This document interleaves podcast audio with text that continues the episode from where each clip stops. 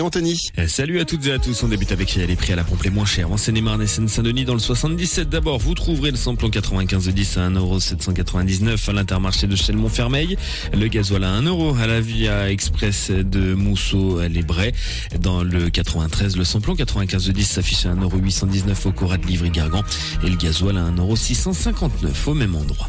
L'actu ce mardi, ce sont les orages de ces dernières heures qui ont eu des conséquences bien visibles sur notre territoire. Une école et une crèche été inondées au Lila hier. Aucun enfant n'a pu être accueilli normalement ce lundi. D'autres rues ont été inondées sans gravité du côté d'Aulnay-sous-Bois. La Seine-et-Marne, elle, a davantage été touchée dimanche. Plusieurs communes ont été inondées, dont celle de Rouvre, où une quinzaine de pavillons a été touchée. Une famille euh, et une personne seule ont dû être relogées. Et puis c'est un accident insolite qui s'est produit à Sept Sort dimanche. Le tout nouveau bateau de croisière mis en place euh, en service la veille sur la Marne a coulé. Il a été victime d'une voie d'eau et fort heureusement les passagers ont pu évacuer à temps. Un barrage flottant a été mis en place autour euh, de l'embarcation pour éviter toute pollution.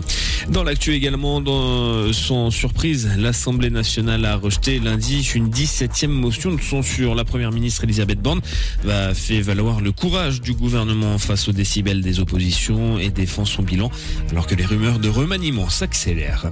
Et puis un accident rare hier après-midi dans le Var. Un collégien a été frappé par la foudre ce lundi 12 juin à Bosset alors qu'il attendait un arrêt de bus devant son établissement scolaire.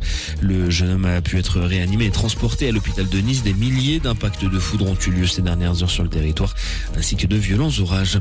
En sport du football avec Kylian Mbappé qui ne souhaite pas rester au PSG pour la saison 2024-2025. Le club menace donc de le vendre dès cet été.